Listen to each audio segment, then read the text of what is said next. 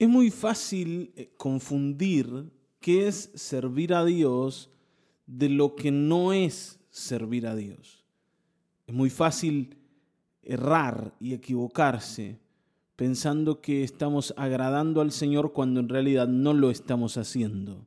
Y esto es lo que le pasaba al pueblo de Israel. Y el Salmo 50, en el versículo 7 al 15, nos habla de esto. Fíjense, dice. Escucha, pueblo mío, que voy a hablar. Israel, voy a testificar contra ti. Yo soy tu Dios, tu único Dios. No te reprendo por tus sacrificios ni por tus holocaustos que siempre me ofreces.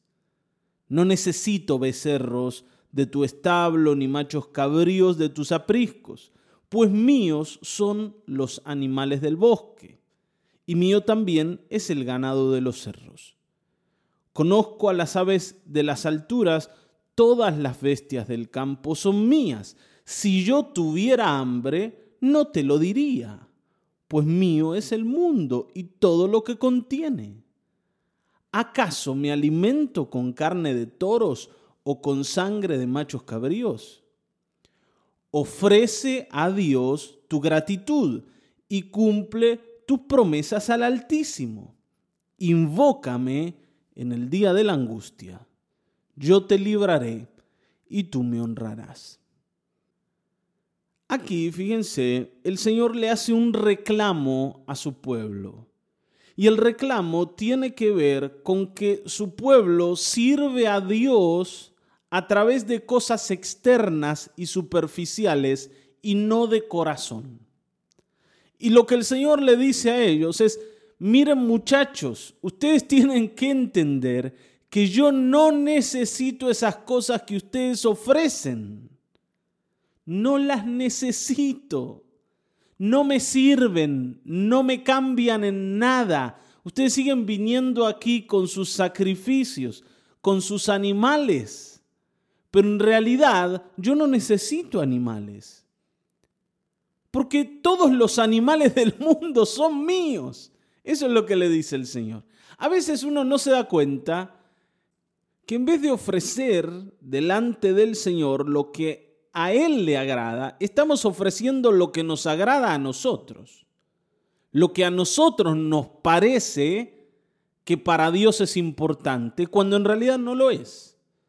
El pueblo de Israel estaba convencidísimo que al Señor le encantaban los sacrificios de los animales. Que el olorcito asado que continuamente había en el templo enamoraba al Señor. Y que ellos haciendo eso le hacían un favor al Señor que quería recibir ese tipo de adoración. Y nada, estaba más lejos de la realidad. Y lamentablemente a nosotros nos pasa lo mismo.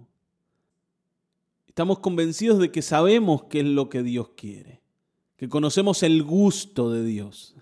Está bien, ¿no? Que sabemos lo que a Él le agrada. ¿Y qué es lo que al Señor le agrada? Y bueno, que vayamos al culto, que cantemos, que ofrendemos, que participemos de las reuniones de la iglesia y después seamos buena gente en la semana. El Señor quiere eso. Todo lo que el Señor espera es aquello que, bueno, que nosotros le damos. Porque ¿qué más puede querer el Señor? Si, escúchame, estamos haciendo mucho por Él. Y esta era la idea del pueblo de Israel. Le estamos haciendo un favor al Señor. Todos los días venimos, le ofrecemos el sacrificio. Bueno, ¿qué más quiere el Señor? Tiene un pueblo ejemplar. Pero el Señor les quiere decir a ellos, miren, ustedes ustedes nunca, nunca entendieron lo que yo quiero. ¿Y por qué les pedí que hagan esos sacrificios? Ustedes nunca comprendieron que esos sacrificios tienen el objetivo de que ustedes pongan allí su corazón, porque lo que me interesa es su corazón, su interior, no esos animales, porque yo soy el dueño de todos los animales que existen. Tampoco es que eh, ando con hambre todo el tiempo y ustedes me van a dar de comer con esto. Por eso el Señor dice, ¿acaso me alimento yo con carne de toros o con sangre de machos cabríos? ¿Ustedes piensan que esto me llena? ¿Me sacia? ¿Que yo lo necesito? No lo necesito.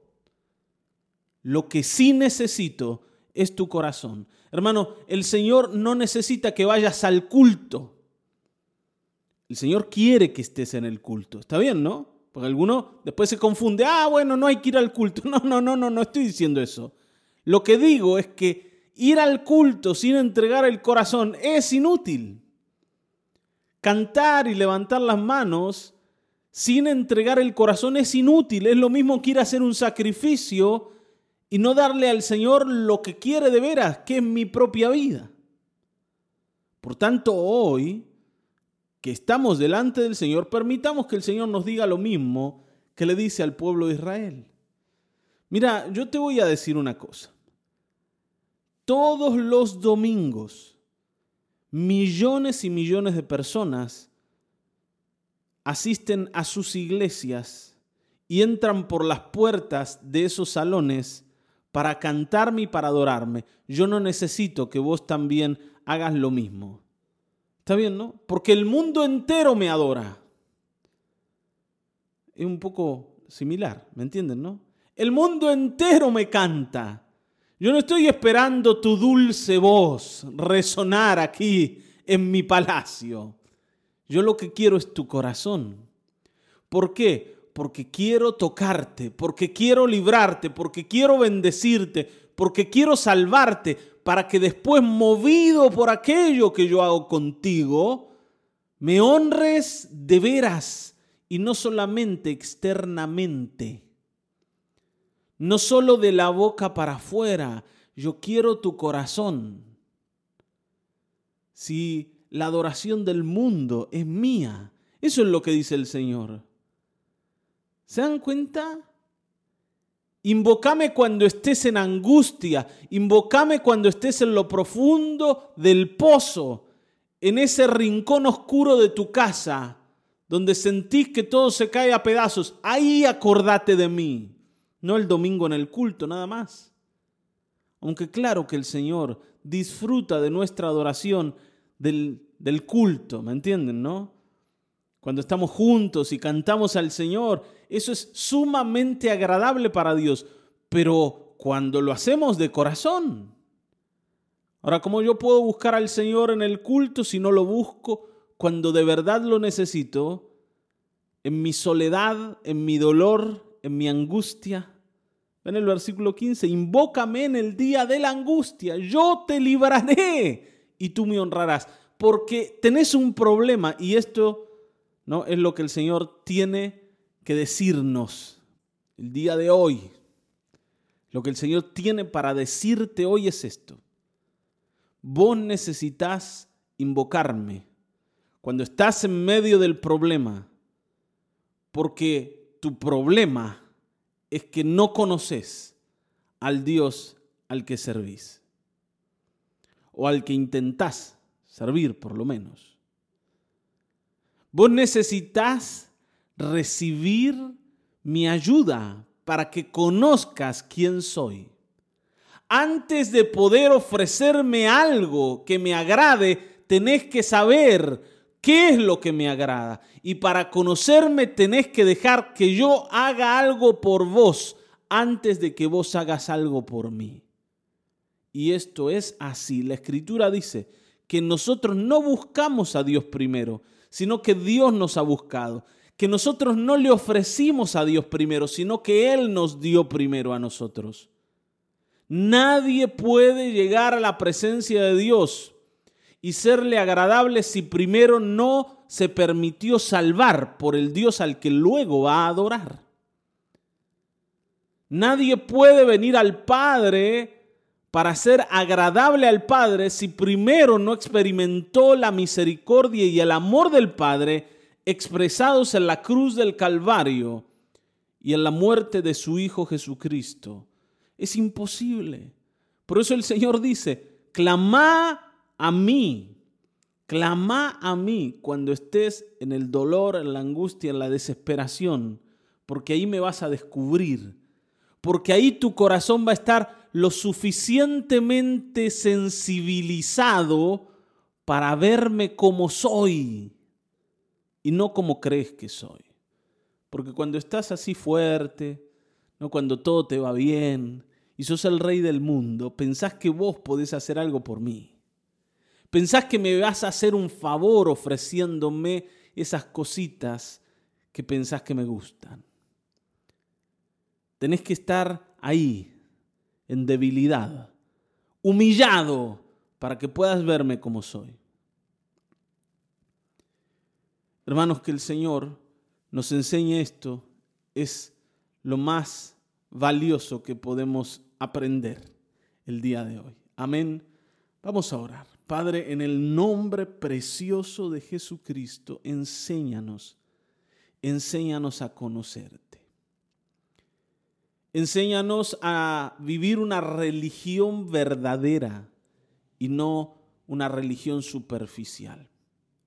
No queremos darte aquello que creemos que tú quieres, sino lo que entendemos que quieres, porque tú te has dado a conocer y te hemos conocido en medio de la humillación, te hemos conocido en medio de la necesidad, cuando estábamos perdidos y tú nos hallaste.